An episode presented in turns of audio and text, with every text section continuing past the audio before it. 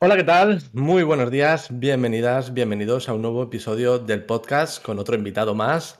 Esta vez un chico. Hemos estado con unas nutricionistas y ahora toca eh, Antonio Hernández. Bienvenido. Muchas gracias por estar aquí en el podcast. Hola, gracias Sergio. Lo primero, ¿vale? Por invitarme a tu canal, a tu podcast, ¿vale? Y bueno, esperemos que disfrutemos juntos y todos los que nos van a escuchar.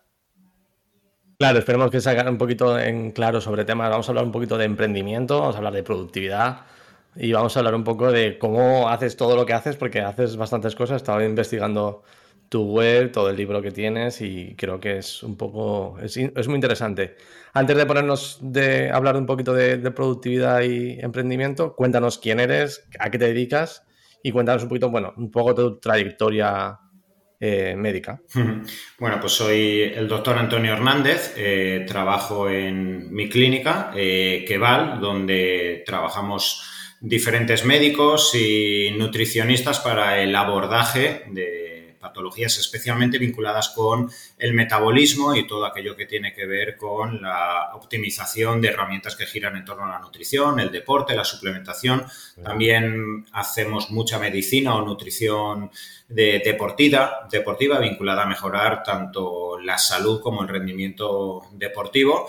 Y bueno, aparte de ser médico y ser director médico de mi clínica, pues bueno, eh, también soy socio fundador de la marca de suplementación B-Levels. Estoy eh, como socio también fundador de un dispositivo de control y monitoreo de glucosa eh, llamado Health. Y bueno, pues como tú bien has dicho, soy divulgador en varias redes sociales, Instagram y principalmente YouTube, que es el principal foco que tengo de divulgación, y a través de dos libros que, pues bueno, que he escrito hasta la fecha. Muy bien, la, verdad es que tienes bastantes cosas y bastante interesantes todas. Eh, tienes, eh, tienes un equipo en la clínica, trabajas las redes sociales, ya hemos hablado, Instagram y YouTube sobre todo, y tienes un canal con bastantes vídeos. Eh, tienes varios libros, o sea, ¿cómo lo haces para llegar a todo? ¿Cómo te, ¿Cómo organizas en tu día a día un poco? ¿Algún método de productividad que utilices? ¿Alguna aplicación especial o algo que hagas? Pues mira, sinceramente, Sergio, a ver, yo, yo me imagino eh, que por, pues bueno, por tu espacio acudirán eh, muchísimas personas eh, con, pues bueno, con de, alto rendimiento, con procesos interiorizados y aplicados ya por su experiencia y su madurez, que al final, pues bueno, cada uno con el paso de los años va refinándose y va adquiriendo su propia metodología. Y yo, sinceramente, soy bastante anárquico. ¿Vale? Soy bastante anárquico y no te podría describir, ¿vale? Porque si no me lo inventaría y estaría vendiendo un método que no, que, no es real. Soy bastante anárquico, pero por suerte también la, experiencia a lo largo de mi vida y tras darme varias hostias, intentar yo llegar a todo, intentar eh, cumplir con todo, asumir durante mucho tiempo que, pues bueno, como al final lo que me representaba, que era eh, la tutela de mis pacientes, la divulgación, lo que yo quería hablar en un, eh, en un libro, en un vídeo, etcétera, todo me representaba, al final hay un miedo intrínseco a delegar. Entonces, pues yo creo que la gran clave para sobre todo principalmente en los últimos años, que es cuando más he crecido. Yo llevo eh, mi ejercicio profesional de 18 años, pero principalmente cuando más he crecido ha sido a partir del 2016-2017, a partir de las redes, eh, los dos libros, el crecimiento de, de mi clínica, etcétera, y la exposición más mediática y ha sido un poco la consecuencia, eh, yo lo observo ahora en retrospectiva, de mi arrogancia, eh, de asumir que no me podía rodear de un equipo y el miedo a delegar. Entonces, para mí la gran clave ha sido rodearme poco a poco y eh, de, un elenco de profesionales, grandísimos nutricionistas, médicos que tengo a mi lado, personas que vigilan mis redes, que me orientan, un equipo de, recepción que tengo maravilloso, que sabe cómo escuchar al paciente, saber lo que le vamos a decir, etcétera, formar a mi equipo. Entonces, dentro de mi anarquía yo soy súper desordenado, eh, tengo mucha fuga de ideas, pero esa fuga de ideas la intento eh, gracias a muchas reuniones que tengo con mis equipos de redacción, de marketing, de libros, nutricionistas, becarios, eh, gente que investiga para mí y todas las semanas que damos, ¿vale? Para poner sobre la mesa las conclusiones a las que estamos llegando. O sea, eh, al final se han generado una serie de relaciones que no sé ni cómo, ¿vale? Pero tras muchas hostias, eso sí, que han ido dando sentido y que han ido permitiendo que yo sin saber cómo tengo a las mejores personas a mi lado que, ordenan todo lo que se, se, desprende a través de mí y me hacen mejor profesional y, ojo, incluso van detrás de mí para ordenarme cuando yo tengo, esa, tengo mucha fuga de ideas, creo que ahí puede estar en cierto modo también mi talento pero nos reordenamos entre todos. Así que no te diría un método, o sea, porque o sea, el método es mismo. El método son las personas, ¿no? Que sin duda, sin duda, sin duda, sin duda. Es el gran equipo que, me sostiene y me rodea. Claro. Claro. Has dicho antes que te has metido unas cuantas hostias. Eh, ¿Podrías ahondar un poco por ahí? Porque tengo, eh, muchas compañeras, tanto nutricionistas, médicas, eh, psicólogas, tienen miedo, ¿no? A, salir de la, salen de la carrera y quieren llegar a todo, quieren hacerlo todo mm. y están pendientes de crecer, porque ahora mismo cuando sales de, la carrera, sobre todo en nutrición, que yo es lo que más conozco, porque al final también soy nutricionista y he, estado en, la universidad hasta hace tres años, estaba, terminé la carrera de nutrición en el 2020. Hmm. Eh, queremos salir, queremos hacer muchas cosas y queremos llegar a redes sociales. Y claro, llegar a redes sociales hay tanta gente, hay tanta competencia que, al final eh, darse hostias y cagarla de vez en cuando es necesario, ¿no? O sea, cuéntanos un poquito tu experiencia en ese sentido, que cómo has vivido esos momentos, porque claro, al final reponerse de eso es complicado. Claro, pues Fíjate, eh, a ver, yo, soy de otra generación, eh, entonces, eh, pero bueno, yo, cuando, yo, yo, acabé la carrera en 2004, inmediatamente me incorporé al ejercicio profesional porque, bueno, decidí hacer el máster de medicina estética, que es, pues, es una formación reglada privada que te permite trabajar como médico estético y ahí fueron mis primeros inicios al trabajar dentro de la medicina estética de ámbito privado, el contacto con la nutrición, pues luego lo que yo hago ahora y trabajo mucho del metabolismo, estamos hablando año 2004-2005, ¿vale? Entonces, a partir de ahí, pues bueno, eh, un ámbito donde relativamente hay poca competencia porque son pocos los médicos que se dedican al ámbito y, más aquellos años, ¿vale? Del ámbito del fitness, de la nutrición, de vigilar cómo se encuentran tus hormonas, empezar a jugar con carbohidratos. Eso en la carrera de, eh, medicina no, ni, ni, se habla actualmente, ¿vale? Pues imagínate hace 18 años. ¿Vale? Entonces, pues, eh, claro, mi ambición, y no sé tampoco ni de dónde me viene, al final cada ser humano, pues, no, no, no, sabes las particularidades que te dirigen, ¿vale? Porque yo no vengo de familia médica ni, ni universitaria, ¿vale? Pero mm, algo me hacía inmediatamente en cuanto estuve trabajando año y medio, dos años en, en el ámbito privado, en unas, en unas clínicas, pues dije, mira, bueno, lo voy a montar por mi cuenta con ese ansia del que tú hablas, paralelo, por ejemplo, ahora cuando sale alguien de la carrera a a pensar que eres mucho más de lo que en realidad eres en ese momento, el no ser consciente de que te queda mucho más por estudiar, etcétera. Eso tiene su lado bueno, pues bueno, con 27, 28 años me abrí mi primera clínica privada, endeudándome, asumiendo que yo tendría unos números muy solventes como para poder pagar a final de mes empleados que te metes, la obra para hacer la clínica, etcétera, y luego resulta pues que dice, bueno, tú has estudiado para médico, pero no para empresario, no para contabilidad, no para ver números,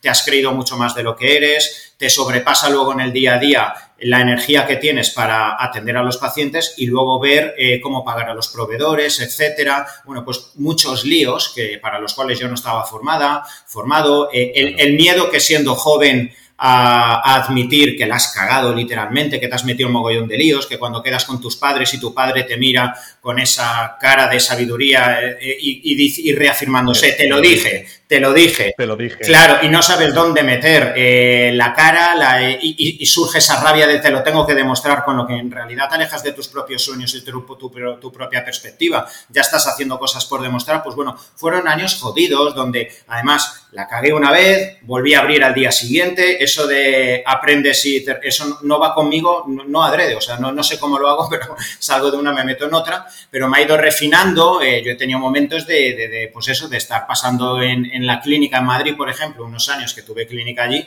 recuerdo de pues meses jodidos eh, porque otra vez me volví a meter en una gran obra, en una clínica muy tocha, todo pues eh, un escaparate que a mí me representaba y, con el que yo soñaba, pero no tener ni para dormir y tener que dormir en la clínica porque no tenía un hotel, etcétera, y al día siguiente levántate, atienda a los pacientes. Eso te va haciendo mella, pero te va refinando, te va madurando, te va permitiendo tener más madurez y perspectiva. Y es más o menos esos años cuando arranca la visibilidad en las redes sociales. Año 2016, 17 y 18, ten en cuenta que Fíjate, yo eh, mi canal de YouTube lo abro agosto del 2018, no hace tanto, hace solo cuatro años.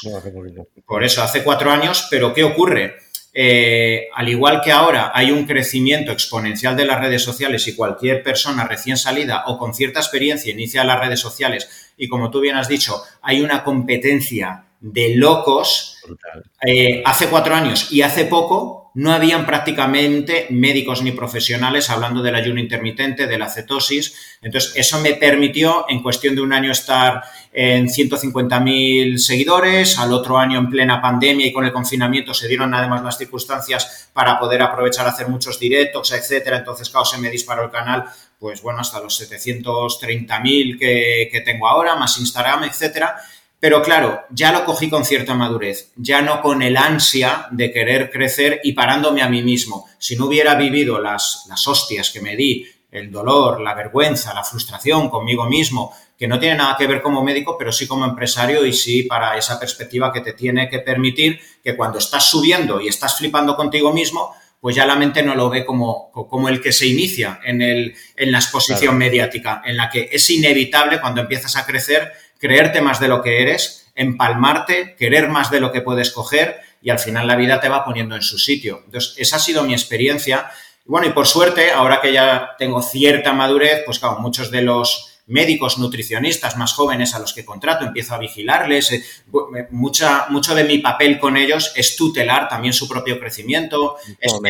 claro, explicarles lo que a nivel emocional viven cuando bien cogen un famoso, un deportista profesional, un futbolista, les anuncian en Instagram, se creen más de lo que son, guiarles eh, y, hacerles ver lo que está ocurriendo en su interior, porque, porque uno se va, es que uno se va cuando empieza a crecer en las redes. Sí, sí, porque aparte que los me gustas, los seguidores, te suben el ego muchísimo. O sea, cuando publicas un, vídeo y empiezas a tener 10.000, 20.000, 50.000 visualizaciones y, la gente le da me gusta, la gente te comenta y dices, wow, esto yo aquí, aquí soy el rey, ¿no? Y esto hay que, hay que bajar porque al siguiente vídeo igual no, lo ve nadie y nadie le da me gusta.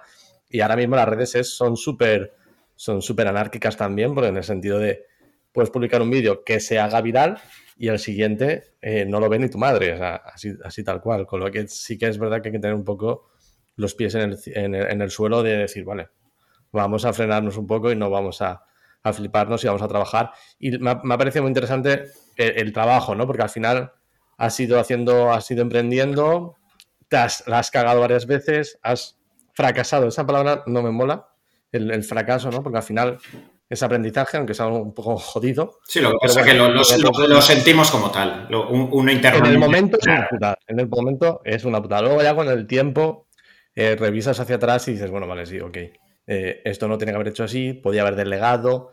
La parte, sobre todo, me interesa que hables un poco de la parte de delegar, que ya lo has hablado antes, y de crear un equipo, consejos que pueda dar a los nutricionistas y sobre todo la parte de delegar temas Obviamente, eh, temas eh, sanitarios, pues si tienes que contratar a, otro médico, otro nutricionista, por supuesto, pero también la parte de contabilidad, administración, de redes, ¿no? Porque muchas veces, al menos las, autónomas que están en el mundo sanitario, lo, lo tienen que hacer todo. Tanto su consulta, la gestión de la consulta, la contabilidad, eh, facturas, todo. Entonces, un poquito ¿Algún consejo que puedas dar en, este, en este ámbito? Claro, pues a ver, es que realmente es como dices, o sea, realmente yo, ahora veo el panorama que, existe y la frustración con la que hablo muchas veces, porque es que vuelvo a repetir, es que yo inicio las redes 2017-2018, es que no habían prácticamente médicos de toda habla hispana. Es que había alguno por ahí, yo creo, pero es que no habían. Y ahora, hay pocos también, así que... Sí, sí, pero, pero claro, 20-25 hay en las redes sociales españoles mínimo por encima de 15-20 mil eh, pues, eh, seguidores en Instagram. O sea, empiezan a ver el doctor Avellán, el doctor Borja Bandera, eh, Anten Puyol, o sea, existen, ¿vale? O sea, y cada vez van a existir. ¿Por qué? Porque ahora toda la nueva generación de médicos de 29-30 años han realizado su licenciatura de medicina en época Instagram, pero es que los que ahora están estudiando medicina han hecho, están haciendo la carrera en época TikTok. Esa, esa persona, antes de ser médico, es un chaval que quiere ser influencer y quiere ser divulgador y quiere ser alguien reconocido en la sociedad. Y por desgracia, y te lo dice un divulgador o un influencer, entre comillas, eh, a nivel médico, muchos chavales empiezan a valorar mucho más los seguidores que tener tres doctorados. Esto es una realidad. Con 22 años, esto es lo que prima. Y esto va a ir mucho a más. Entonces, claro, nos encontramos con gente recién salida de la universidad que si quieres eh, iniciarte en tu ejercicio privado, como tú bien dices, tienes que darte de alta, pagar tu trimestre, pagar los autónomos, eh, tienes que eh, hacer eh, tus redes sociales, tu propaganda, llamar al cliente, llamar al cliente, informarle de los precios, que no es nada grato para un profesional tener que hablar de precios, por y más con la inseguridad que tienes al inicio, ir detrás del paciente cuando le toca renovar, ¿vale? Y muchas veces se te están columpiando porque te dicen que ahora no te pele viene bien, no sé cuántos, pero aún te piden un consejo. eso es muy jodido, esas etapas en las que uno se prostituye profesionalmente, está jodido, necesitas publicitarte y además aparentar que eres un tío con mucha solvencia y mucha seguridad para que te contraten, con lo que meas mucho fuera del tiesto y en realidad estás siempre en la cuerda floja. Yo ahora con 42 años me permito muchísimo en las redes sociales y a los pacientes decir, pues no tengo ni idea, ya lo pensaré. Pues mira, de esto sé bastante, pero justo de lo que me acabas de preguntar, mira, preguntaré a un colega Claro, porque en cierto modo ya tengo una carrera profesional, pero desde los 25 a los 35 años es una etapa muy jodida en la que la persona inconscientemente tiene la necesidad de demostrar que soy el puto amo, ¿vale? Y no, y no quiero que se vea que tengo carencias. Entonces, claro, pues mm, das hostias sobre la mesa reafirmándote esto es así, esto es asá. Es en lo que además se pierde mucho el tiempo en redes sociales. Veo mucho divulgador iniciándose, pues que eh, en vez de defender tu mensaje lo haces atacando a otro, mira lo que ha dicho esto, lo otro, esto se hace muchísimo y porque aparentemente pues esto te, genera pues más solvencia. Genera más, genera más, más comentarios. Más, claro, claro, claro.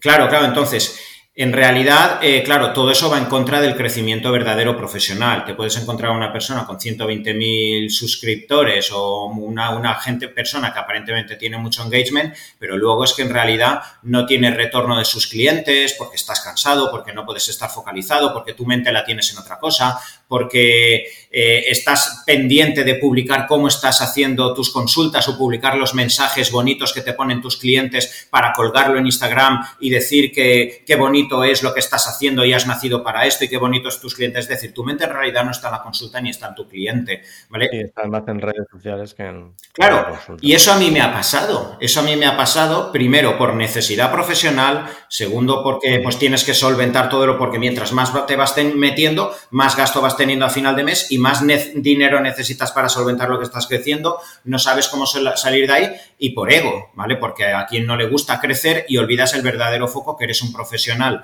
de la salud, que eres una persona que estás para ayudar y cuando tomas conciencia, para mí es ese clic eh, que tarde o temprano, o sea, em, yo creo que por lo que yo he pasado, eh, pasa todo profesional, pero de cualquier rama. En cuanto tú empiezas a crecer en el fútbol, en la política, en la arquitectura, eres una persona relativamente mediática, somos seres humanos reactivos eh, al elogio, a las palmas, a las palabras bonitas, eso nos genera dopamina y eso nos genera al día siguiente la inercia de levantarme buscando más de lo mismo que, a que, ayer me puso muy cachondo. Entonces me hace perder el foco. Le, le, pasa a un futbolista que le ficha al Madrid con 23 años, le pasa al político que con 33 años ya está líder político, le pasa a cualquier persona. Y le pasa a un médico y le pasa a un nutricionista, sea moral o no. Tomar conciencia de ello es lo que te puede permitir yo aún considero que estoy en ese tránsito, claro, yo aún considero que estoy en ese tránsito, no considero que esté del todo centrado, pero tomo cada vez más conciencia y cada vez soy más consciente de mis inercias, mis hábitos,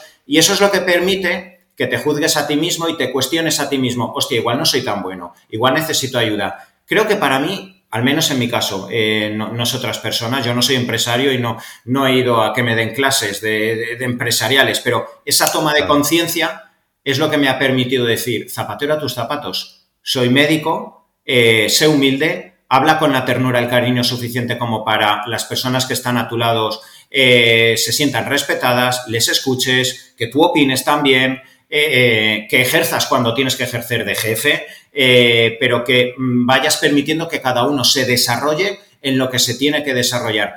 Y eso, al menos en mi caso, es lo que ha, lo que ha permitido pues, que la recepcionista se encargue de, ser la mejor recepcionista, que los dos contables que tengo sean los mejores, que los periodistas que tengo trabajando, uno de ellos mi hermano, que desde pequeño ha sido un fanático del periodismo, del fútbol, del periodismo deportivo, y resulta que te he tenido en casa a la mejor persona que me revisa cómo escribo mis ideas, que transcribe todo lo que yo le mando en audios de, artículos y luego él le da forma. Eh, pues me he rodeado de nutricionistas que eran amigos míos que han, han, encajado en mi visión, médicos que les gusta el culturismo, el deporte y hemos encajado, pero le he dado su espacio para que él se desarrolle. Yo ahora puedo mirar hacia detrás y yo antes, en cierto modo, de forma sutil, intentaba imponer mis ideas y eso ahoga, asfixia a las personas a las que quieres delegar para autoconvencerte cuando todo se va al traste de, es que me rodeo de inútiles. No, no, las, has estado liando tú siempre. Para mí ha sido esa la clave. Sí, para mí esa ha sido la clave. La, toma de conciencia y el permitir que, cada pieza dentro del puzzle tome, tome su lugar. Wow, sí, la verdad es que es, es, al final hasta que no estás en ese momento, en ese punto, porque estás, eh, cuando estás en, el, en, el, en, lo gordo de, la vida y estás ahí a tope, pues no lo ves, ¿no? Pero luego con el tiempo ya sí que te das cuenta, ¿no? De, todo lo que habías dicho, de lo que te habías hecho, de cómo habías tratado a tus empleados, de qué. Y obviamente al final aprendes y, mejoras, ¿no? La, idea creo, que siempre es, ir hacia adelante y mejorar. Claro. Vamos a, vamos a hablar un poco sobre el tema de conciliar la vida laboral con la vida personal, la vida familiar. No sé si tienes ¿Tienes hijos? ¿Estás casado en algún momento? Tengo pareja, mis hijos no. ¿Tienes pareja? Pero ¿cómo, al tener tantos frentes abiertos, libros, eh, redes sociales, el trabajo en consulta, ¿cómo consigues conciliar la vida laboral y profesional? Eh, lo que se queda en el trabajo se queda en el trabajo cuando llegas a casa fuera. ¿Cómo, cómo tratas esto? Mira, pues honestamente, otra vez de nuevo, eh, yo, yo, he sido un devorador de, de libros de autoayuda, de gestión empresarial, de gestión emocional. He sido un devorador de libros de psicología, de filosofía, primero porque he sido muy curioso desde pequeño y siempre me ha, gustado todo aquello relativo a la mente, al empoderamiento y el crecimiento personal. Segundo, porque al final eh, creo que mi, ejercicio profesional y médico, también al ser privado, donde el paciente no solo demanda la mejoría de, de un rendimiento deportivo, de, una estética o de competir de forma más profesional al final, cuando, sobre todo cuando tienes el tiempo suficiente en la medicina privada eh, para hablar con el paciente distendidamente, al final surgen áreas emocionales, surgen obsesiones, surge dolor emocional que cada persona puede venir arrastrando y te, te das cuenta yo como médico que velar por la salud y la calidad de vida de una persona es también velar por, su mente, por su forma de, gestionar las emociones y por eso también me ha encantado este tema y, me, he vinculado mucho. Y ya te digo, cuando en esa primera etapa en la que yo creo que todos los que estamos mm, seducidos por el crecimiento personal y demás somos devoradores de libros de Tony Robbins, eh, libros de descodificación emocional, libros de, de budismo, yo he leído de todo, pues al final te acabas convirtiendo en una copia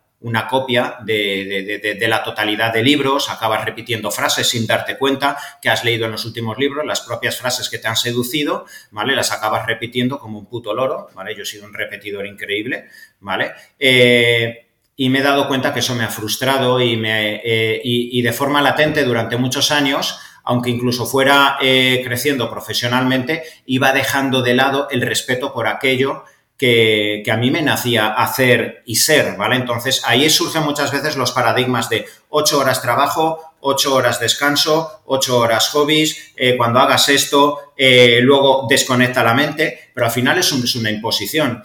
Yo con el paso del tiempo me he ido dando cuenta, yo soy mega obsesivo, no, nunca me han dicho si tengo un trastorno obsesivo compulsivo, pero soy muy obsesivo y, mi mente al final está todo el día conectando, es como si, eh, está siempre conectando ideas, conectando la fisiología, qué ocurrirá a nivel hormonal, qué ocurrirá a nivel emocional y cómo impacta esto en la fisiología. Eh, antes intentaba, y yo asumía por respeto, eh, salir de la consulta y con mi familia, con mis amigos o en mi tiempo libre intentar hacer cosas que me permitieran que mi mente desconectara, lo cual en realidad me hacía sufrir. Porque ¿cómo intentas desconectar de aquello que honestamente sigues pensando? Es como aquel que está enamorado y ha leído libros de cómo hacer que el amor no te haga sufrir. Cuando estás enamorado, lo más honesto y lo más bondadoso con uno mismo que puedes hacer es llámame loco, pero estoy enamorado y estoy pensando 24 horas, horas al día en esta persona. quizás estoy mal de la cabeza, pero esto es lo que estoy sintiendo y si algún día se me, se me va, pues se me irá. Entonces, cuando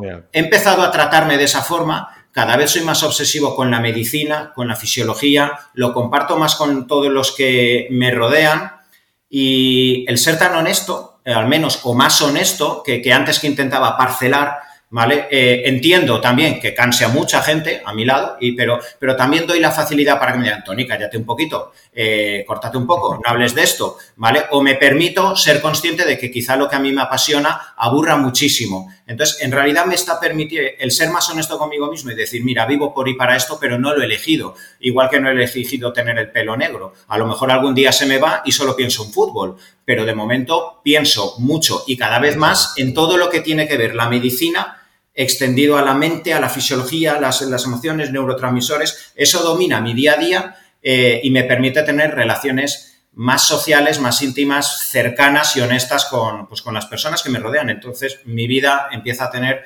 cierta paz, lo cual a su vez se traslada a mejor calidad de atención con, pues, con los clientes o con los trabajadores de mi equipo.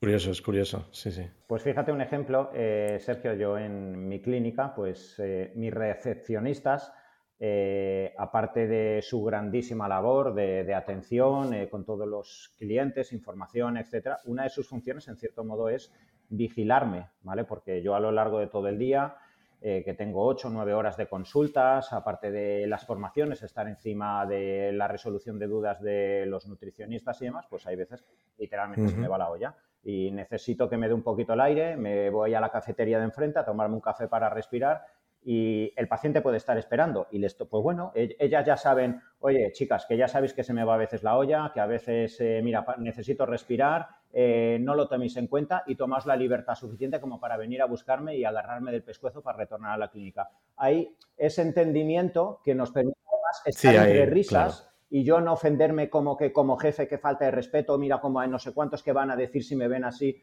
que antes sí me podía pasar, ojo, pero eh, esa toma de conciencia y el formar el equipo y ellas que son unas killers, oye, yo estoy para pensar, yo estoy para tener ideas de, para un gran vídeo que va a tener visualizaciones, lo hago mientras me tomo el café, pero se me puede ir el santo al cielo. Pues tengo a ellas y al comunicarles cómo soy yo, que te claro, claro, formamos el perfecto engranaje. Claro, sí, sí, es, que al final tener un, buen equipo es, vital en estos casos porque, eh, y sobre todo llevarte bien con el equipo. Creo que es vital. Es que es vital. O sea, estar mal en un trabajo, yo a veces, yo soy enfermero también, he trabajado en hospitales eh, muchos años, he trabajado en el clínico, en la FE, y había, en Marís estuve trabajando una temporada con el doctor ah, Cavadas en cirugía reconstructiva, sí. Y, y con él, bien, con el equipo médico súper bien, pero había a veces con enfermeras y depende con qué equipo estábamos, súper bien. Y cuando estábamos, pues el equipo que estábamos mucho mejor, tanto médico, medicina eh, como enfermería, estábamos bien, era brutal. Pero siempre que había alguien ahí un poquito, la oveja negra que era un poco más chungo, el trabajo se, se iba un poco, era un poco más complicado. O sea, estar bien en el trabajo y que te lleves bien con tus superiores o con tus subordinados es, es, es de vital, importancia. Y, sabes qué pasa, Sergio. Yo creo que en muchas ocasiones, quizá también, yo creo que influidos a lo mejor por televisiones, por series de televisión, donde hemos visto hmm. de forma aparente que la persona que se encuentra al mando aparentemente tiene que ser una persona tirana, inquisidora. Eso hace que la perspectiva hmm. de del que aún no ha llegado, pero anhela llegar arriba, ya se esté autoprogramando que cuando yo esté arriba quiero que me respeten por el hecho de ser quien soy. Eso hace que de forma mm. inevitable, cuando no estás preparado para ser un líder o liderar o, atender las verdaderas necesidades de tu negocio, estás más pendiente de que prevalezca tu posición y que se respete esa posición, que estás, eh, eh, eh, interpretas mal los detalles, la forma de hablar, el tono de personas que hay a tu alrededor, de defender ese estatus que, del bien común. Y cuando empiezas eso a relacionarlo, claro. esto se ve en las manadas de animales, los verdaderos machos no son, no son cabronazos que están violando, que están violando, que están agarrando, que están... Es que son cariñosos, son los que más mimo dan, son los mejores gestos eh, más empáticos tienen con la manada y son los que realmente favorecen la intimidad y la armonía del grupo. Y, esto para mí es realmente lo, que es liderar y conseguir un equipo donde delegar. Totalmente, totalmente. Para mí creo que es vital estar bien en el trabajo y tener un equipo bien. Y si eres jefe, yo también he sido jefe, eh, tuve una agencia hace un poco de, de, publicidad y de desarrollo mm. web y yo tuve que ser jefe y, y, yo quería que los trabajadores estuviesen a gusto, que estuviesen bien, ya no solo a nivel económico, sino a nivel personal y a nivel profesional, que, se, que estén bien, que si un día se tiene que coger el día libre por lo que sea, se lo puedan coger, porque al final cuando eh, trabajan bien y están a gusto, van a gusto a trabajar. Yo he estado trabajando a gusto, a mal, he estado trabajando en sitios muy bien y otros sitios muy mal. Y cuando vas a un sitio a trabajar mal, que dices, te levantas diciendo, no quiero ir a trabajar aquí, es muy duro, es muy duro y al final eh, eh, yo creo que la empresa en sí es la peor, la gran perjudicada, porque al final eso repercute en la empresa completamente. Así que sí, si eres empresario o empresaria, por favor, trata bien a, a tus trabajadores, que es, es de vital importancia. Pues muy bien, eh, muchísimas gracias eh, Antonio por, por, estar aquí charlando un ratito. Cuéntanos un poquito dónde podemos encontrarte, página web, redes sociales, aunque de todas maneras yo las pondré en las notas del episodio. También. Pues en Instagram me podéis encontrar como DR a Hernández a, y luego H Hernández. En YouTube como eh, doctor eh, no, DR Hernández, ahí me podéis encontrar, y luego pues eh, mi ejercicio profesional con, bueno, donde yo y mis compañeros trabajamos diariamente, de forma presencial, pero también de forma online con gente de todo el mundo en Keval, lo podéis encontrar en keval.es, ahí por si queréis coger algo de información o llamarnos, preguntarnos, pues ahí podéis encontrar absolutamente toda la información. Perfecto. Pondré tanto los enlaces a tus webs y a las redes sociales en las notas del episodio, en, mi página web también, para que te puedan encontrar. Y, repito que muchísimas gracias por haber charlado sobre emprendimiento en medicina, que creo que es súper interesante y, seguro que hay gente que le has abierto un poco los ojos y le has hecho pensar y decir, ostras, pues igual tengo que bajar un poco y, ponerme a, trabajar más.